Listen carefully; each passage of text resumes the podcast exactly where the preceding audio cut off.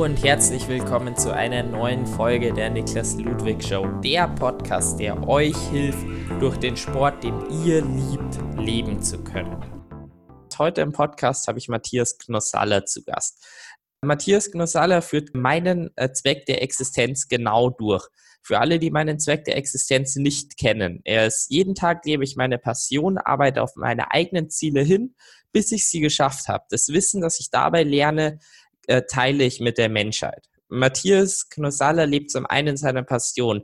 Äh, er bestreitet als Profi-Triathlet Wettkämpfe, eine sehr beeindruckende 8-19 sowie dreimal zweiter Platz sind bisher seine zweiten äh, Erfolge. Also die zweiten Plätze sind bei großen 70.3 oder Challenge-Rennen. Der Sport alleine reicht ihm aber nicht. Er motiviert als Speaker seine Zuhörer an ihrem Lebenstraum festzuhalten und ihn zu verfolgen, auch wenn die Ausgangslage nicht optimal ist. Und das reicht immer noch nicht. Auch als Coach ist er schon deutscher Meister geworden. Herzlich willkommen. Oh ja, ganz herzlichen Dank. Ähm, coole Anmoderation, Niklas. Äh, vielen Dank. Ja. Ja, herzlich willkommen. Genau, dann würde ich gleich mal zu deinem Weg kommen. Ähm, dein erster Triathlon war im Jahre 2009. Wie bist du zum Sport gekommen? Mhm. Ich habe äh, schon immer so ein bisschen äh, Sport gemacht, ähm, nebenher, also nie irgendwas leistungsorientiert verfolgt. Und ähm, mir hat Sport immer Spaß gemacht, also habe ich dann auch angefangen, Sportwissenschaft zu studieren. So ein bisschen aus, dem, aus der Idee raus, dass ich gar nicht wusste, was ich so genau studieren soll. Und naja, Sport macht Spaß, also fängst du mal an. Und dann war ich so im Studium und habe äh, gerne Basketball gespielt und habe ich mir die Schulter ausgekugelt. Und dann konnte ich irgendwie ein halbes Jahr nicht Basketball spielen. Und ich dachte, so ein Ironman, ähm, das habe ich immer im Fernsehen gesehen, früher als Jugendlicher, so mit 13 Jahren zum ersten Mal. Was für eine krasse Sache. Jetzt wäre doch mal die Gelegenheit, sowas zu probieren. Und ähm, dann habe ich mich irgendwann einfach für den Ironman Frankfurt angemeldet, 2009. Ja, und dann äh, habe ich so auf mich äh, lostrainiert, vor mich hin trainiert. Ich bin, ich konnte nicht kraulen, so ein bisschen Brustschwimmen, Rennrad hatte ich auch keins. Und naja, so, so richtig lang gejoggt bin ich auch noch nie.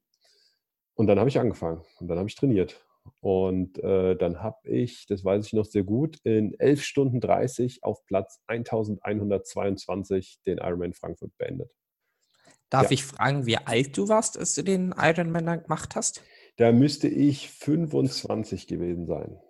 Okay, ja gut, dann ist die Belastung auch nicht mehr das Problem, weil was ich jetzt äh, öfter höre, ist eben die Belastung für einen jungen Körper von einem Ironman ist eben enorm hoch und jetzt auch gerade, wenn die Sportlervergangenheit nicht so stark ist, hätte ich es jetzt mhm. interessant gefunden, aber mit 25 sollte es normal nicht mehr das Problem sein. Wie lange hast du auf den Ironman hintrainiert?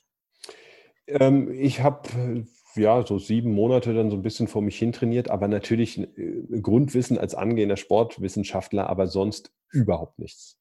Ne, also das war kein zielgerichtetes Training und das, ähm, das war zusammengestückelt und das waren die Anfänge.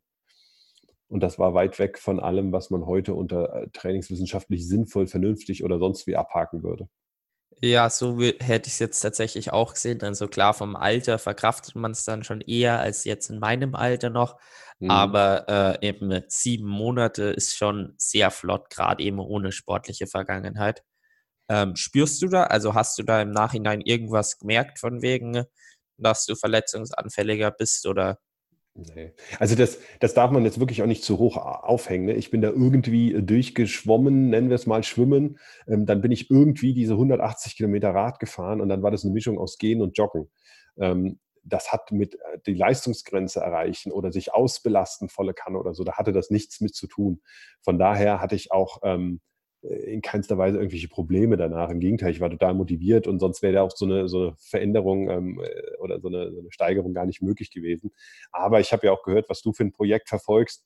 Ähm, natürlich werden die Athleten immer jünger, weil, weil der Triathlon voranschreitet, die Athleten früher anfangen, aber da muss man natürlich schon anders sich vorbereiten, als ich das damals ähm, machen musste für, für meinen ersten Ironman. Ähm, das kann man nicht vergleichen, ja. Ja, perfekt. Genau, 2014 ging es dann als Profi äh, ran. Im ersten Rennen bist du dann gleich Zweiter beim 70.3 Rügen geworden. Ähm, wie bist, also warum bist du Profi geworden? Was mhm. war die Intention dahinter? Ich habe 2013 ähm, mich dann für Hawaii qualifiziert bei den Age Troopern, da wurde ich Dritter dann in Frankfurt und Vierter bei der 73 WM in Las Vegas. Und da habe ich so gedacht, okay, jetzt, also cool. Nur, äh, naja, wenn, wenn du dich nochmal mit den richtigen messen willst, wäre schon eine spannende Sache. Ne? Ich hatte den Sport jetzt, ähm, war jetzt so das fünfte Jahr und, und irgendwie ging es ja immer so nach oben. Und ich dachte, jetzt, jetzt probiere ich das einfach von der Motivation, wenn ich die Möglichkeit habe, dann äh, kickt mich das, dann probiere ich das. Und das hat nichts mit, also für mich hat sich nichts geändert. Ich habe genauso äh, weiter nebenher gearbeitet ähm, wie vorher auch. Und du hast aber dann auf einmal ein, eine Zielscheibe am Rücken. Ne? Das sind die Menschen, die vorher sagen, ach ja, der Klossala, wow, der gewinnt jedes Rennen beim Amateurbereich in seiner Altersklasse.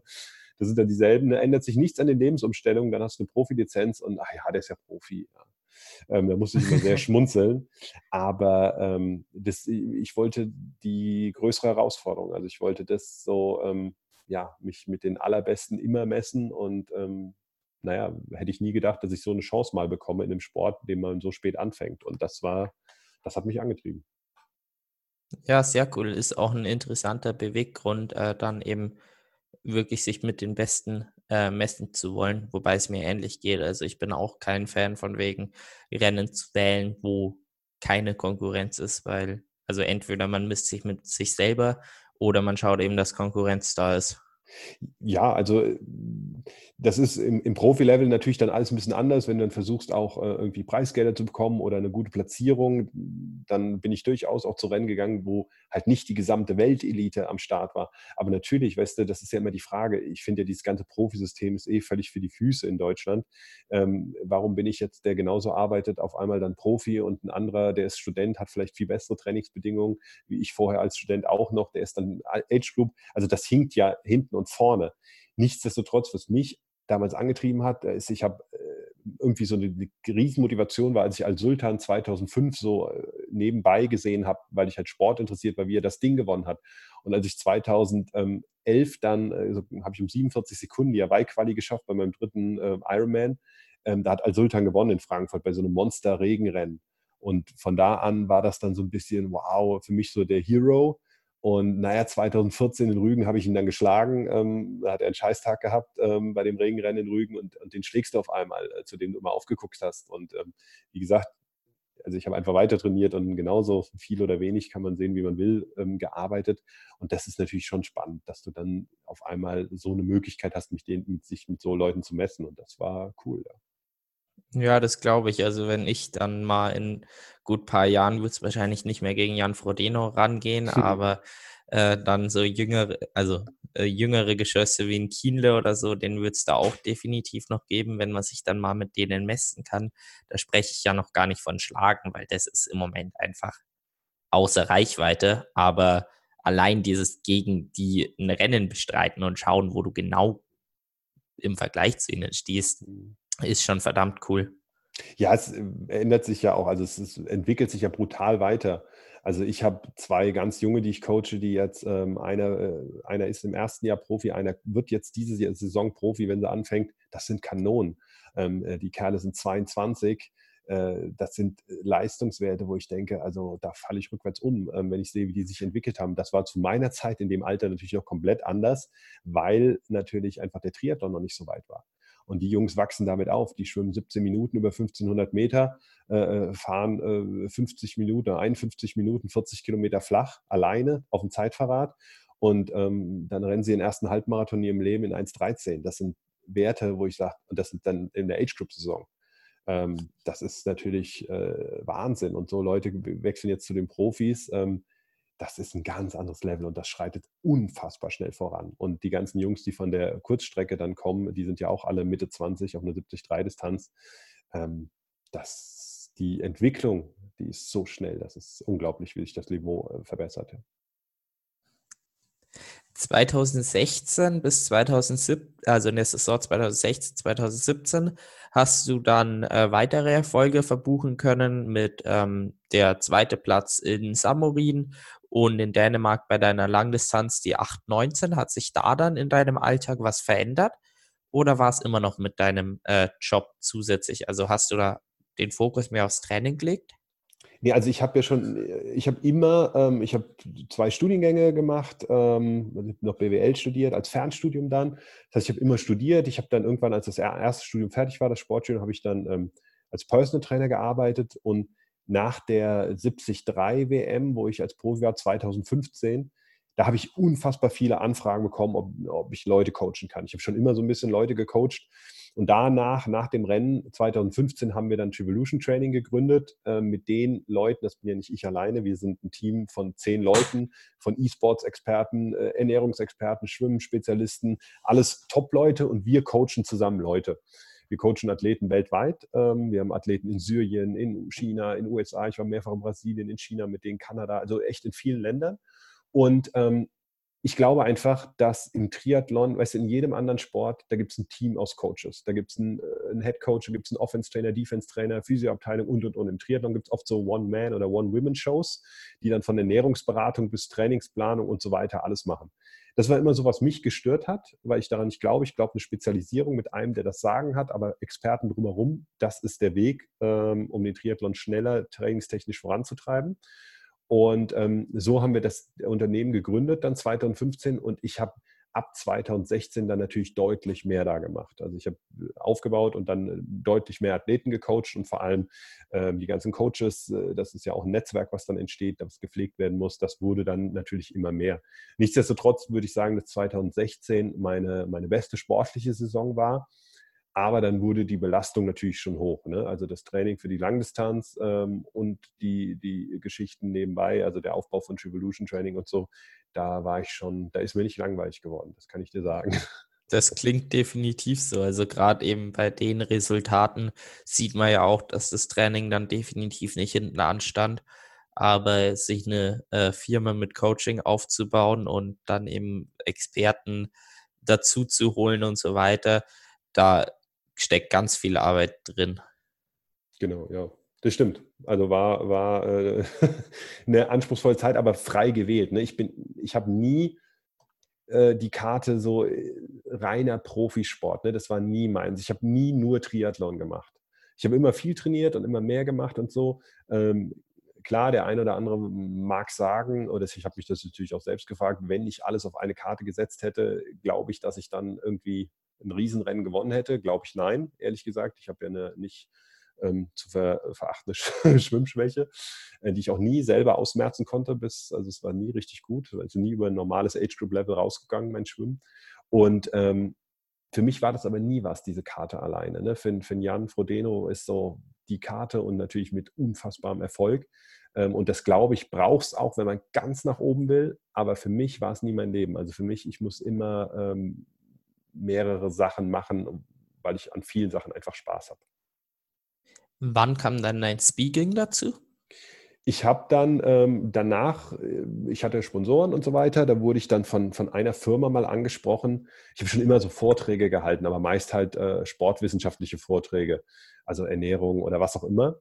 Und da hat mich eine, eine Firma angesprochen, ob ich nicht für die Mitarbeiter mal einen Motivationsvortrag halten kann. Und da habe ich gedacht, okay, Motivationsvortrag, ja, hm, habe ich noch nie gemacht. Naja, probiere ich mal. Habe ich das Ganze mir so ein bisschen äh, mich darauf vorbereitet und es hat mir, die Vorbereitung schon hat mir total viel Spaß gemacht.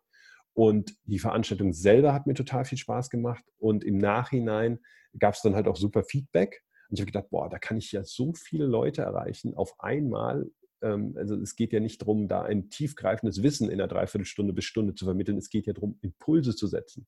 Also wie, weiß ich nicht, ein Saatkorn zu, zu säen, was dann irgendwann geerntet wird. Also das Feuer in den Leuten anzuzünden. Und das, ähm, da habe ich so einen Spaß dran bekommen. Und ja, danach habe ich dann angefangen, mich in dieser Szene so ein bisschen zu professionalisieren und da ein bisschen mehr zu lernen und reinzuknien. Und da gibt es dann auch Nachwuchsspeaker-Wettbewerbe, die ich gemacht habe, ganz erfolgreich oder recht erfolgreich. Und so wurde das immer mehr, weil es ähm, mir unglaublich Spaß gemacht hat. Ja. Zum Thema Lernen eben gerade, weil es auch, äh, weil ich eben auch mein Wissen, äh, was ich lerne, mit den Menschen teilen möchte, wo hast du dich weitergebildet zum Thema Speaking? Was für Seminare hast du besucht? Welche Bücher haben dich besonders weitergebracht? Mhm. Also ich glaube, ich habe in, dann in dem Jahr, ich glaube, 32 Seminare besucht, 32 Seminartage. Ähm, also ich mache Sachen dann immer schon sehr ambitioniert, wenn ich mich dafür entscheide. Ähm, ich habe TED-Talks von oben bis unten geschaut und ich habe Kontakt zu, das war der Fehler, den ich damals im Triathlon gemacht habe. Ich habe nicht den Kontakt, ich habe erstmal alleine angefangen. Und ich habe lange gebraucht, bis ich den Kontakt zu Top-Leuten gesucht habe. Das habe ich jetzt komplett anders gemacht. Ich habe direkt über alle möglichen Kanäle angezapft, um zu Top-Speakern Kontakt aufzubauen und habe dann auch mich mit dem einen oder anderen treffen können, was total super ist und so einfach die Lernkurve deutlich beschleunigen können.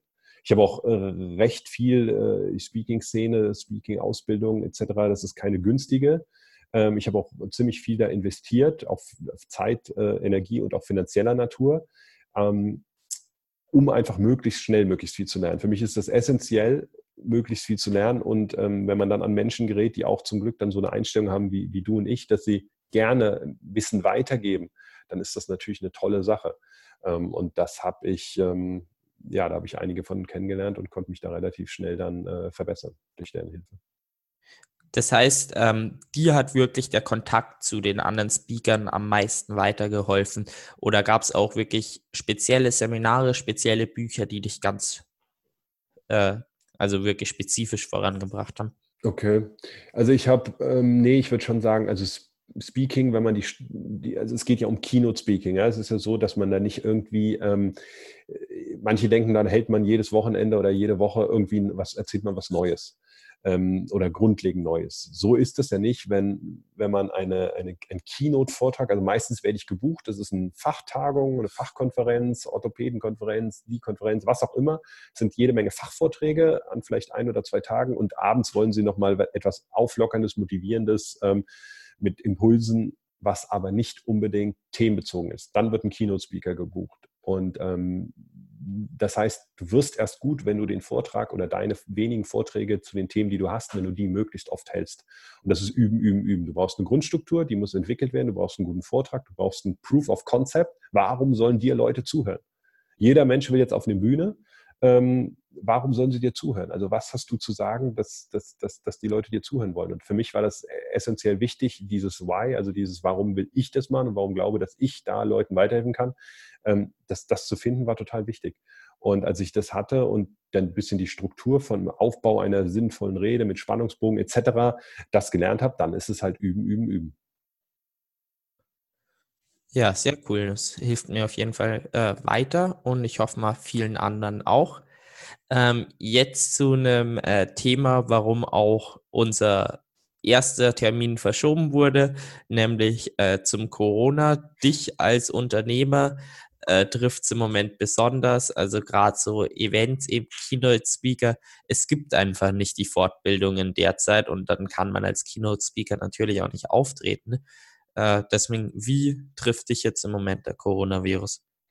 Also natürlich ganz ehrlich, ich bin ja wir haben jetzt eine GmbH draus gemacht, meine Frau und ich, also neben dem ähm, Keynote Speaking und Trivolution Training, das sich rein mit Triathlon, mit Austausch beschäftigt, haben wir eine, eine, Akademie für Teamentwicklung. Das heißt, wir gehen in die Inter Unternehmen, ähm, wir sind da neun Leute und äh, schulen die Mitarbeiter, also Teamentwicklungsmaßnahmen in verschiedenen Bereichen.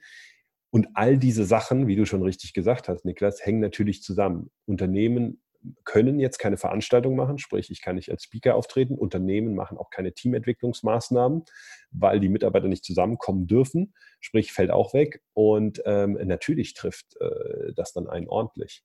Und ähm, das sind natürlich jetzt keine schönen Zeiten, wobei auch da, wie überall im Leben, man in jeder, in jedem vermeintlichen Problem liegt auch eine Chance. Ne? Ich habe jetzt gestern und heute einen großen Online-Kongress aufgenommen, ähm, wo ich teilnehme.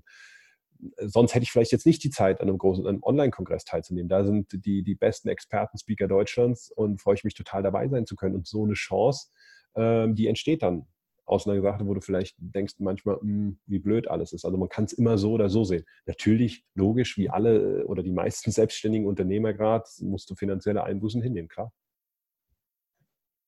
Ja, gut. Ähm, also du hast dann als Alternative jetzt online definitiv genannt. Ähm, gibt es noch andere Dinge, die du tun kannst? Also quasi zum Beispiel Seminare weiterentwickeln, vielleicht auch jeder mehr Fokus aufs Training? Mhm. Also ähm, mein eigenes Training steht nicht mehr für mich im Vordergrund. Ähm, nicht, weil ich äh, keine Lust mehr habe, eigene Rennen zu machen. für mich ist die Coaching-Tätigkeit mit meinen Athleten, die Speaking-Tätigkeit, das sind Sachen, die mir mehr Freude bereiten mittlerweile. Und deshalb ist es, ich mache das einfach, ich bin in der glücklichen Lage, es wählen zu können.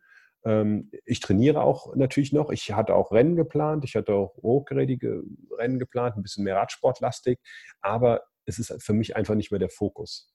Äh, der Fokus ist, liegt auf den anderen Sachen und die, treibe ich äh, vermehrt voran. Deshalb bin ich jetzt aus sportlicher Sicht ähm, traurig, aber ich bin noch trauriger, dass meine Athleten ähm, die Rennen nicht machen können jetzt im Moment. Aber das ist, ist klar begründet, die Gesundheit geht vor von allen. Bist du dann im Moment noch aktiv als Profi äh, oder bist du wieder im Age Group Feld?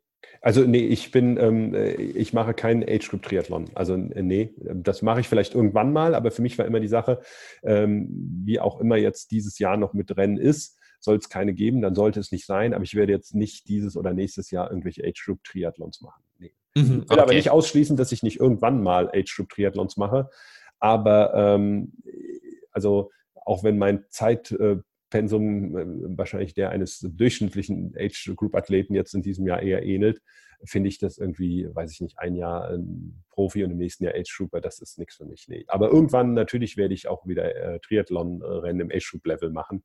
Ähm, aber wann das sein wird, ich weiß es nicht. Fünf, sechs, zehn Jahren, irgendwann dann.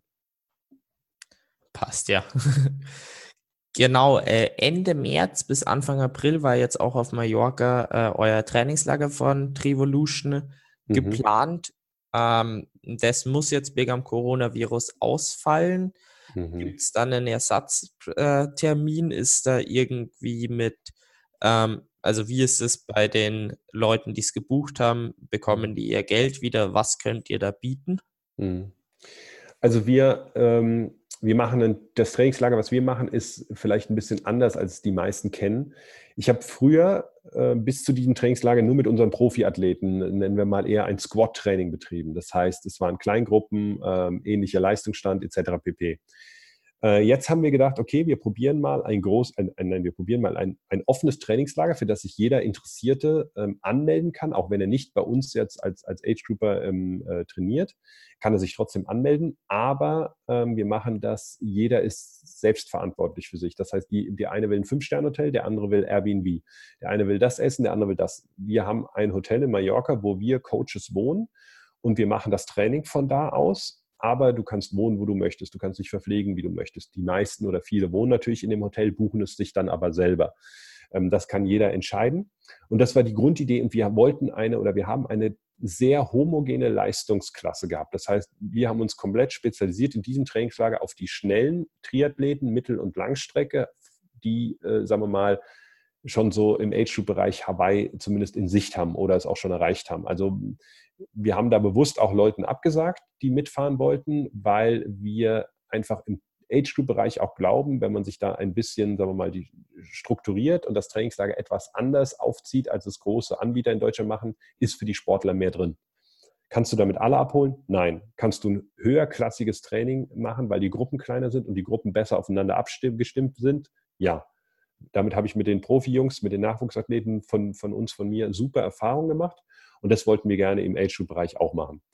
Jetzt fällt es aus ähm, wegen Corona, klar, morgen wäre es losgegangen. Ähm, ein Termin dafür jetzt irgendwie im Sommer zu machen, macht aus meiner Sicht keinen Sinn, weil eben natürlich Age-Group-Athleten Urlaub nehmen müssen in der Regel und natürlich ähm, so, ein, so, ein, so, ein, Trainingslager vorbereitenden Charakter hat. Da spielt mit rein, dass sie sich aufs Training konzentrieren können, dass das Wetter gut ist und so weiter.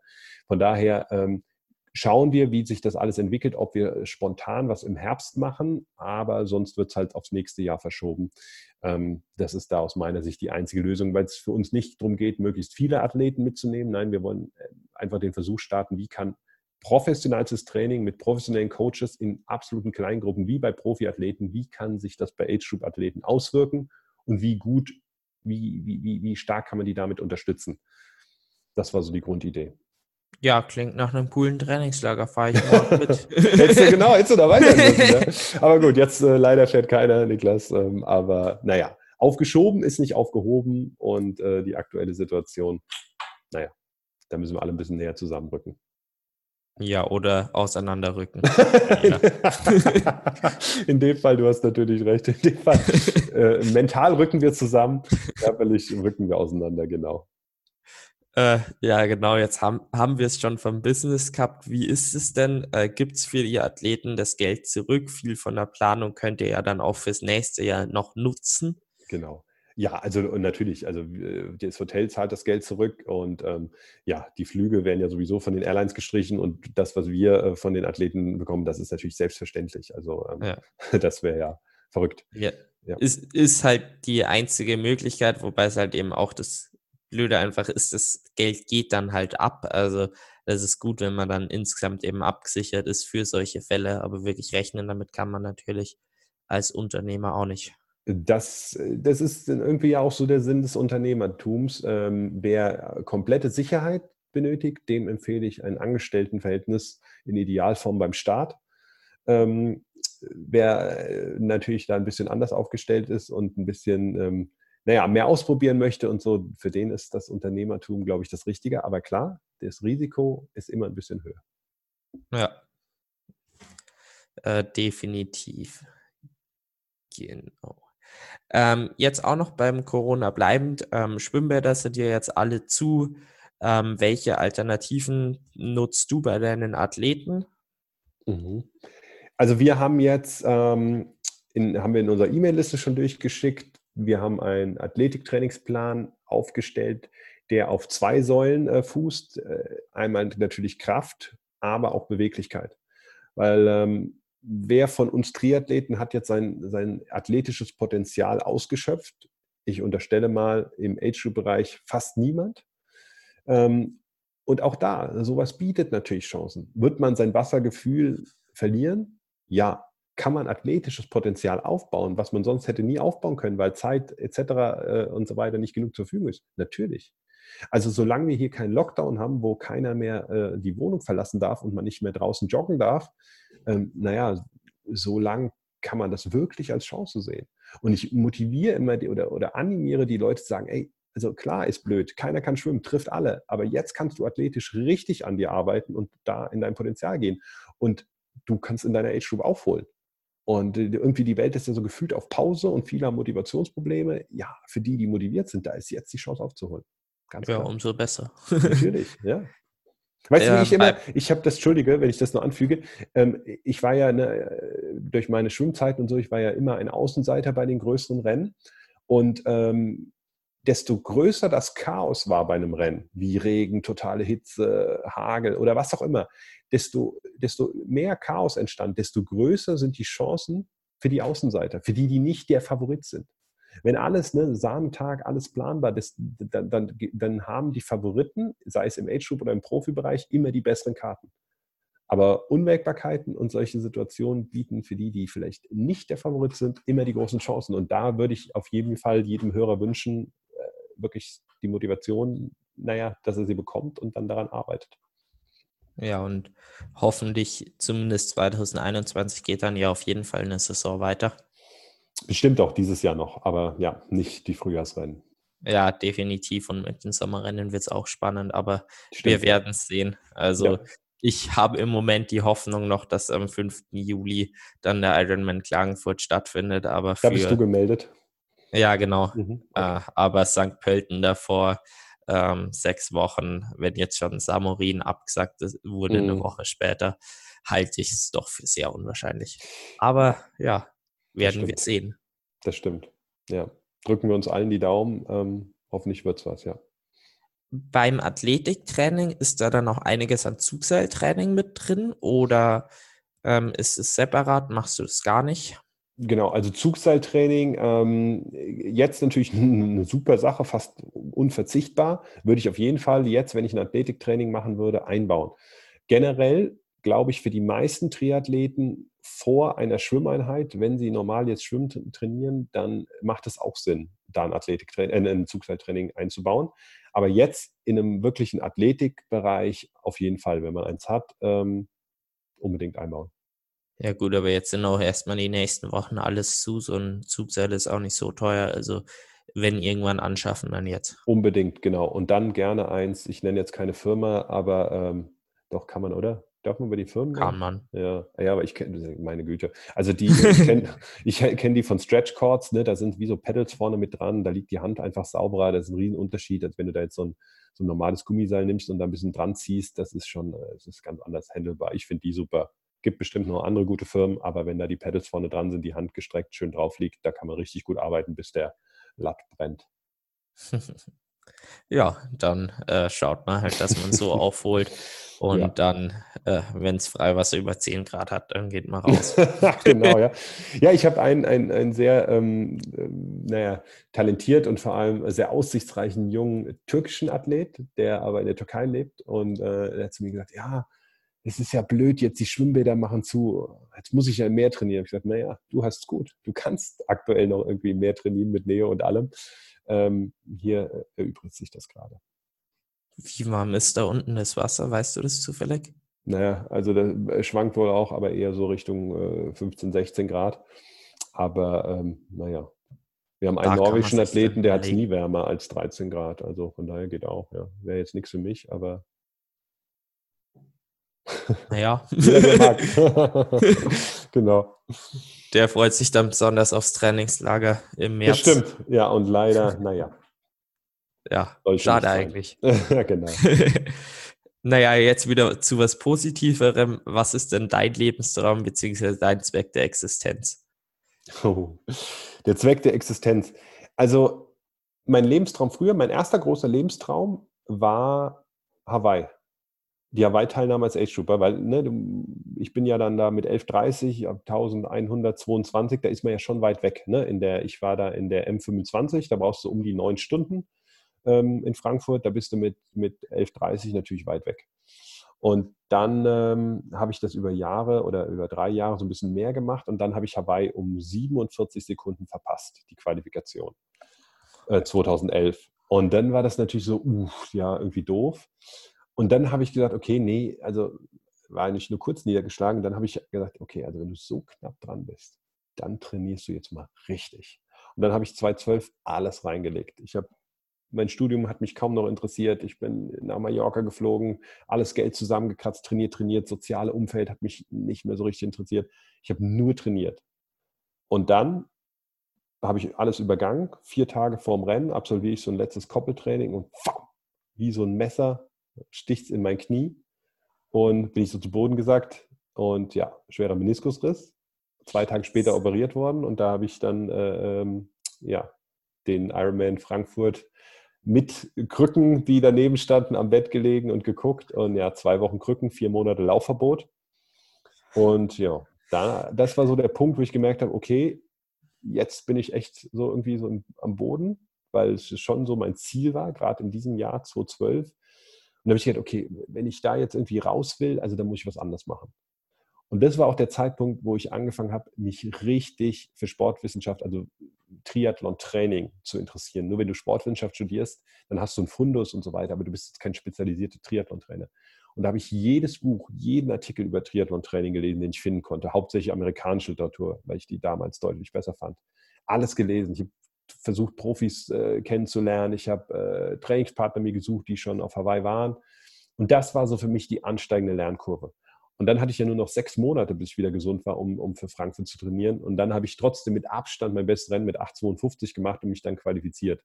Und das war so der erste Lebenstraum, den ich so hatte. Weil ich vorher, da war ich echt so Schulzeiten und Abi und so ziemlich unmotiviert und nicht zielstrebig und bin so durchs Leben. Und diese, diese knapp dann fünf Jahre vom ersten bisschen trainieren für irgendeinen Triathlon bis hin zur Hawaii-Quali, das hat so mein Leben total verändert, weil ich, ja, ich habe gelernt oder ich habe gemerkt, ich bin ein ehrgeiziger Mensch und, und, und ich bin, möchte für meine Ziele kämpfen und, und habe dann wirklich in diesem Prozess, habe ich so viel über mich gelernt. Und wenn ich jetzt halt irgendwas habe im Leben, wo irgendein Ziel oder mit dem Speaking oder naja, dann bin ich motiviert und selbstbewusst. Und das war ich früher nicht, das war ich vor dieser ganzen Nummer nicht. Aber wenn man sich so verändern kann, ähm, naja, dann, dann, dann macht das was mit dir. Und jetzt habe ich halt andere Ziele. Jetzt dann irgendwann war es dann die Profilizenz und habe ich geträumt, als ich gedacht habe, oh, jetzt bist, hast du so diese Profilizenz, jetzt einmal dann irgendwie Top 5. Das wäre doch geil. Also irgendwo einmal ein Top 5 rennen. Ja, und dann war ich da Zweiter in Rügen und, und so ging es weiter. Und ich dachte, oh, jetzt mal so ein, klar, irgendwann habe ich auch gehofft, mal ein Rennen, ein richtig großes zu gewinnen. Wie gesagt, dreimal Zweiter. Ähm, das, hat, das war das Einzige, so, wo ich sagte, okay, das hat mir so ein bisschen gefehlt oder das habe ich nicht ge ge geklappt. Aber ähm, ja, insgesamt bin ich, bin ich natürlich mega happy. Und jetzt haben sich die Ziele halt hauptsächlich verlagert.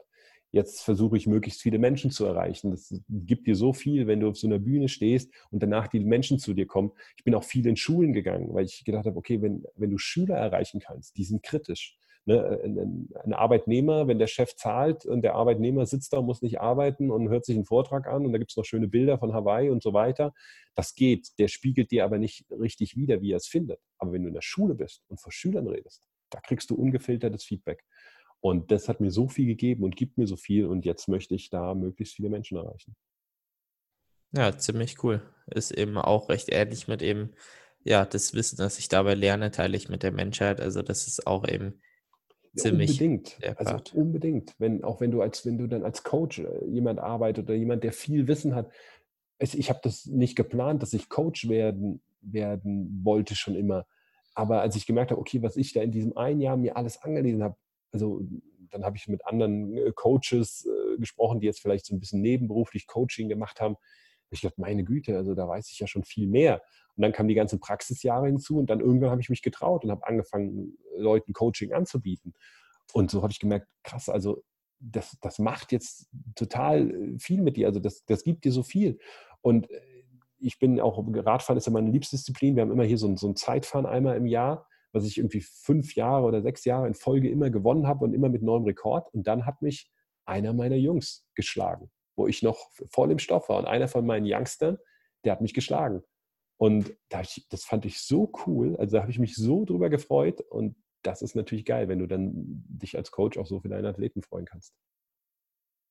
Ja, das glaube ich auch. Also ähm, eben, wenn man dann wirklich auch nochmal sieht, wie effektiv das, was man weitergibt, dann wirklich Klar. ist. Das ja. ist definitiv ein geiles Gefühl. Weil das glaube ich auch, weil du das gesagt hast, eben dieses Weitergeben, das ist eine Win-Win-Situation. Dem, dem du es weitergibst, der bekommt unglaublich viel, aber man darf auch, und wir sind auch alle irgendwo ja ein bisschen egoistisch, es gibt einem auch total viel. Also jeder freut sich, wenn er merkt, dem, dem er das weitergibt, der ihn interessiert das, der kann damit was anfangen, der kommt weiter, egal in welchem Lebensbereich. Und ähm, dann ist das doch toll. Also besseres als Win-Win-Sachen gibt es doch gar nicht. Ja, auf jeden Fall. Also das ist auch ein Teil von meinen Big Five for Life. Ich liebe dieses Wort Win-Situationen. Cool. Ich schaffe Win-Win-Situationen. Das ist mhm. genial.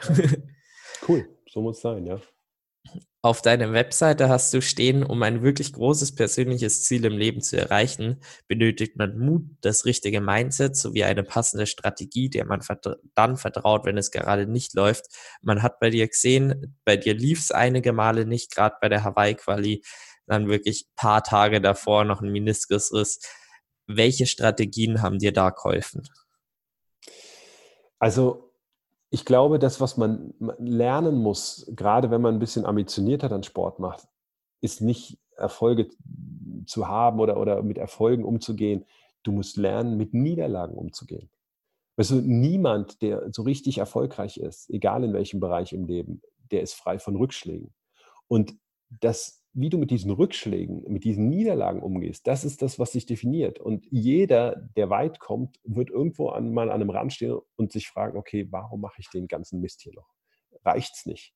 Und wie du mit diesen Niederlagen umgehst, das ist das alles Entscheidende. Und wenn du dann, natürlich musst du auch ein bisschen eine mutige Person sein, weil ähm, ein gro großes Ziel, so ein richtig großes Ziel oder ein Lebenstraum, den erreichst du doch nicht, wenn du dich in deiner Komfortzone befindest. Wenn, wenn, das, wenn das so wäre, dann hättest du dir doch den Traum schon erfüllt. Das heißt, du musst diese Komfortzone immer und immer wieder verlassen. Und dafür brauchst du natürlich irgendwo Mut. Und wenn du jetzt lernst, mit Rückschlägen umzugehen und noch eine mutige Person bist oder wirst, na dann kannst du echt große Sachen erreichen, die am Anfang du selber vielleicht nicht geglaubt hast. Also ganz ehrlich, wenn ich jetzt sage, rückblickend, ich hätte gedacht, als ich 2009 in einem Freibad äh, von drei Omas überholt worden äh, beim Brustschwimmen, weil ich überhaupt nicht kraulen konnte. Ja, äh, in Frankfurt das erste Mal, da bin ich fünf Stunden 40, glaube ich, Fahrrad gefahren. Ähm, naja, wenn mir da einer gesagt hätte, du wirst mal Profi-Triathlon und machst 8 Stunden 19 fünf Jahre später oder sechs Jahre später, hätte ich gesagt, das kann doch nicht sein. Das hätte ich, das hätte ich nicht geglaubt. Aber ähm, wenn du an dich glaubst und kleine Schritte machst und dich von Rückschlägen nicht unterkriegen lässt, sondern die als Motivation nutzt, dann kannst du echt coole Sachen erreichen. Bei mir persönlich war es so, ich habe ein Buch gelesen, das heißt, äh, Dein Ego ist dein Feind. Und so habe ich dann begonnen, auch einfach, es war nicht unbedingt Rückschläge, aber dann im Training sich wirklich genauer in die Intensitäten zu halten mhm. ähm, und eben dann nicht in der Gruppenausfahrt zu pushen, sondern eben zu schauen, dass man am Renntag am fittesten mhm. ist. Das war eben so das, wo ich äh, dann wieder merkst, so, hm, jetzt sagt mir mein Ego wieder, du musst jetzt mhm. da mitfahren, weil du ja. weißt, der im Rennen ist der schwächer als du. Mhm. Ähm, nur weil er dich im Training abziehst. Das war so meine, also wie ich gelernt habe, mit Rückschlägen umzugehen mhm. und eben da dieses Ego rauszunehmen. Was waren das für, bei dir für Strategien? Ich, also ich weiß gut, was du meinst und ich finde es cool, dass du in so jungen Jahren schon so besonnen bist und so solche Entscheidungen triffst, weil genau das ist es. Das ist auch der Grund, warum einige Pro-Athleten immer ungern mit Age-Groupern trainieren, gerade auf dem Fahrrad, weil dann immer so gepusht wird von hinten und naja, der Profi muss ja immer vorne fahren und und und. Also da kenne ich ein paar. Ähm, ich glaube, bei mir waren es, also ich kann jetzt da nicht irgendwie so eine Strategie benennen, also eine sportliche Strategie. Also bei mir, glaube ich, war dieser, dieser Glaube an, an mich selbst, es sportlich zu schaffen, ich glaube, das war das Entscheidende, weil das mag vielleicht für dich oder für einen anderen, der den von Natur aus hat, vielleicht klar sein. Für mich war das aber wirklich nicht. Weil wenn du so weit hinten anfängst in den, in den Age-Group-Listen, in Anführungszeichen für, für das, wo, wo ich dann hingekommen bin, dann hast du halt nicht dieses Selbstbewusstsein im Sport. Und ähm, wenn du dann zu den Profis kommst und schwimmst wie ein Age-Trooper äh, und hast immer direkt fünf Minuten Rückstand auf den Vorletzten, da musst du schon ähm, mit deinen Nerven so ein bisschen äh, haushalten. Ne? Also bei der 73 WM, da habe ich mich damals 2015, da waren alle in einer Reihe, alle Profimänner. Ich war der Einzige in Reihe 2. Ich dachte, okay, soll ich mich jetzt hinter Gomez stellen oder Frodo oder Kiene? Ist eigentlich völlig wurscht. Habe mich dann hinter Sebi gestellt. Naja, der war auch sofort weg. Ich hatte dann, keine Ahnung, über vier Minuten Rückstand auf den Vorletzten nach dem Schwimmen. Und ähm, wenn du da nicht an dich selbst glaubst, ja, auf dem Fahrrad, naja, dann wird es ein düsterer Tag. Und ähm, in meinem Fall habe ich halt immer da an mich selbst geglaubt und wusste, okay, irgendwann komme ich aus dem Wasser, irgendwann bin ich am Rad und dann geht es nach vorne. Und ja, das hat dann immer ganz passabel geklappt und das hat mir, dieser Glaube an mich selbst, immer sehr geholfen. Das heißt, auch dann quasi außerhalb von vom Rennen, wenn das dann immer langfristigere Ziele waren, ging es immer um das an dich selber glauben, also quasi um ein Ziel zu erreichen, ist das Wichtigste der eigene Glauben. Verstehe ich das richtig? Ich glaube, um ein großes Ziel zu erreichen, sind vier Sachen entscheidend. Ich glaube, einmal, du musst lernen, mit Rückschlägen umzugehen, weil sie kommen werden. Egal, wenn es ein richtig großes Ziel ist, du willst Profi werden zum Beispiel, du wirst krasse Rückschläge noch erleben. Ich drück den, ich wünsche dir nicht, aber, aber ich kenne keinen, der nicht mal Rückschläge hatte. Also du musst lernen, mit denen umzugehen. Du musst mutig sein, und mutig, da fällt wahrscheinlich auch der Glaube an dich selbst ähm, äh, mit runter. Also du musst eine mutige Person werden, weil sonst, sonst gehst du nicht in diese Fahrwasser, wo du richtig große Ziele erreichst. Ich glaube, der dritte Punkt ist, du musst richtig viel Wissen haben auf deinem Gebiet. Desto mehr du über dein Ziel weißt, desto leichter wird dir die Umsetzung fallen. Wenn eine Person, wenn ihr, ihr, Lebenstraum ist, 30 Kilo abzunehmen, na, wer erreicht das wohl eher? Die Person, die einfach sagt, ich esse jetzt weniger oder die Person, die alles über Ernährung weiß, über Mikronährstoffe, Makronährstoffe, Nahrungszusammensetzung und so weiter? Die Person, ist es eine Garantie? Nein. Steigen ihre Chancen? Ja. Also ich glaube, desto mehr du über dein Ziel weißt, desto besser. Und der letzte, der vierte Punkt, den ich, glaube ich, für Zielerreichung als essentiell sehe, das sind Zwischenziele setzen. Weißt du, wenn du, wenn du ein großes Ziel hast, so ein Lebenstraum und der vielleicht fünf Jahre weg ist oder sieben oder keine Ahnung wie lang, niemand, wirklich niemand hat jeden Tag 100% Motivation. Niemand. Und du brauchst Zwischenziele. Zwischenziele helfen dir motiviert zu bleiben und Zwischenziele helfen auch zu korrigieren. Bist du noch auf dem richtigen Weg? Weißt du, du hast, glaube ich, möchtest ja auch gerne irgendwann mit einer Profilizenz starten und jetzt hast du, glaube ich, so ein Projekt, du willst unter zehn Stunden deine Langdistanz machen und so. Das sind ja schon Ziele, ne? Das ist jetzt nicht dein Endziel im Triathlon, aber das ist jetzt ein Zwischenziel. Du machst es vielleicht unbewusst, dir Zwischenziele zu setzen, aber viele Menschen, die setzen sich weder ein großes Ziel noch Zwischenziele. Und wenn man mal dieses Konzept versteht, warum man sich Zwischenziele setzen sollte, dann, dann glaube ich, ist das essentiell. Und diese vier Punkte, über die musst du verfügen, wenn du große Ziele erreichen willst. Und ich habe das nicht nur im Sport oft genug gesehen. Wir haben jetzt auch ähm, mit meiner Frau zusammen in Unternehmen, wir haben Teams gecoacht, High Performer beraten. Ähm, das sind dieselben Anforderungen an diese Leute, die an Leistungssportler gestellt werden. Da geht es um dieselben Anforderungen. Und diese vier Punkte, das sind immer die, auf die ich es wieder ähm, eingrenzen wird. Und das, daran muss man arbeiten. Ja, dann danke für die Tipps. Also das ist, sind wirklich coole Tipps. Vielen Dank. Ähm, wobei gerne. eben so Zwischenziele, da mache ich wirklich eben, also langfristig steht bei mir ganz klar der Hawaii-Sieg. Dann habe ich als 7 mit 20 mir wirklich gesteckt, äh, bis dahin möchte ich vom Sport allein leben. Äh, davor sind jetzt eben Projekte wie ähm, der Ironman in unter 10 Stunden, der jüngste. Und auch das habe ich schon wieder inzwischen Ziele aufgeteilt. Ähm, davor ist die Challenge St. Pölten, wo ich performen will. Jetzt ist am Wochenende ein Halbmarathon, auch wenn ich den jetzt wegen Corona allein mache. Mhm. Ähm, und so ist es wirklich, dass ich bis auf die wöchentlichen Ziele ähm, runtergebrochen habe. Ähm, tägliche Ziele sehe ich einfach meinen Trainingsplan. Äh, bis auf die wöchentlichen Ziele wirklich runtergebrochen habe. Das muss ich schaffen. Dann kommt das. Also cool. Habe ich mir mit der Zeit angeeignet und das ist auch wirklich ein geniales System, genau. um an denen festzuhalten. Super. Und dieses Wissen, was du da schon hast in dem Gebiet, das haben nicht viele Menschen. Viele Menschen, die sagen, die haben einen Traum. Ja, weiß ich nicht, berühmt werden, ähm, ähm ja, Hawaii gewinnen ist schon, das ist jetzt kein Traum, das ist ja schon Ziel, aber viele sagen, die, die machen es nicht konkret. Und wenn du sagst, ich will berühmt werden oder erfolgreich oder reich oder was auch immer oder dünn, dann ist das ja kein Ziel, dann ist das ein Traum. Ein Ziel muss messbar sein, ein Ziel muss konkret sein. Du musst genau wissen, wann du ein Ziel erreicht hast. Wenn du sagst, du willst ähm, äh, äh den Ironman unter zehn Stunden machen, dann ist es ein Ziel. Du willst Hawaii gewinnen, dann ist es ein Ziel. Und dann weißt du, ob du es erreicht hast oder nicht. Und dieses Wissen, diese Unterschiede zwischen Zielen und Wünschen, oder das, das, das, das haben nicht so viele Menschen. Und das muss man lernen. Und ähm, so ein strategisches Vorgehen wie du ist natürlich super. Ja, ja danke schön. Äh, das ist eben auch immer das, bin ich berühmt, wenn ich auf der Straße angesprochen werde, bin ich berühmt, wenn ich eine Million Follower habe oder wie auch immer, dann hat man 100.000 Follower, dann wird man angesprochen, denkt man sich schon, ja, mich kennen Leute und äh, also messbar ist es eben nicht. Genau. Ja, also klar, Ziele sind eh total unterschiedlich. Jeder hat eine, ein, ein, ein anderes Ziel. Aber ähm, um es zu erreichen, da muss es messbar sein. Also um zu wissen, wann man es erreicht hat. Und das, ja, wenn man das so konkret macht wie du, finde ich persönlich sehr gut. Ähm, und die Chancen, diese Ziele zu erreichen, steigen dann natürlich. Gibt es Garantien? Um Gottes Willen nein, sonst wären es ja keine großen Ziele. Aber allein, ähm, du bist 18, glaube ich, Niklas, gell?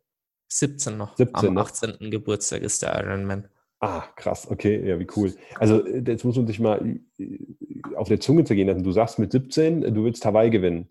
Ähm, das, ich persönlich finde das sehr cool. Ähm, viele würden sagen, ach, der Junge ist der aber arrogant. Äh, wie kann man denn sowas sagen? Ähm, wirst du sicher auch in deinem Umfeld schon mal hören oder zumindest hinter vorgehaltener Hand. Ähm, man muss sich doch erstmal trauen, sowas zu sagen. Und Menschen, kein Mensch will vor anderen Menschen blöd dastehen, etc. Ne? Also das ist ja so ein Furcht vor Misserfolg, ist ja so, ein, so, eine Grundangst von uns Menschen. Und sich hinzustellen, sagen, das sind meine Ziele und ich hau die raus und hau die in die Welt, das erfordert Mut. Und ähm, ich ziehe meinen, in dem Fall virtuellen Hut. ja, vielen, vielen Dank. Ich finde, das ist jetzt auch ein echt cooles Ende für den Podcast. Ich glaube, wir haben da echt sehr, sehr intensive, ungefähr 50 Minuten geschaffen. Ähm, ich hoffe, man den Hörern hat Spaß gemacht. Äh, wenn das Mindset und die Tipps von dir den Leuten gefallen haben, wo können sie dir denn am besten folgen? Ich glaube, am besten heutzutage einfach Instagram, Matthias-Knossalla oder äh, Facebook auch. Ja, unsere E-Mail-Liste haben wir auch, wer da rein will, ähm, auf revolution-training.com. Da verschicken wir immer Infos, Trainingstipps, äh, was bei unseren äh, Experten Neues gibt oder mal Athletenberichte, aber sonst natürlich auch Evolution Training auf Instagram oder Facebook. Da gibt auch immer Berichte über unsere Athleten, Trainingstipps und so weiter und so fort.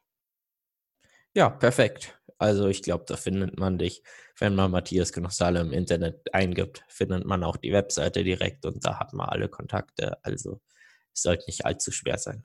Das stimmt. Cool. Ja, vielen Dank, Niklas. Hat mir sehr viel Spaß gemacht. Danke dir. Ja, perfekt. So soll es sein.